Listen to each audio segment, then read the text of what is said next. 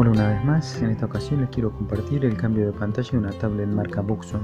Lo primero que hice es retirar la carcasa y abrirla para retirar el conector flexible que corresponde a la pantalla táctil.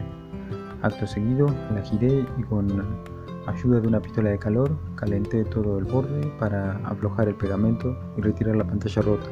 Limpié la zona donde iba a colocar la nueva pantalla para asegurarme que no haya quedado restos de pegamento. Como nota, quiero aclarar que para comprar una nueva pantalla táctil hay que prestar atención al código que trae el conector flexible y por si acaso también la posición de la cámara frontal. La pantalla táctil nueva trae una cinta adhesiva de doble faz con la cual vamos a poder pegarla en su lugar.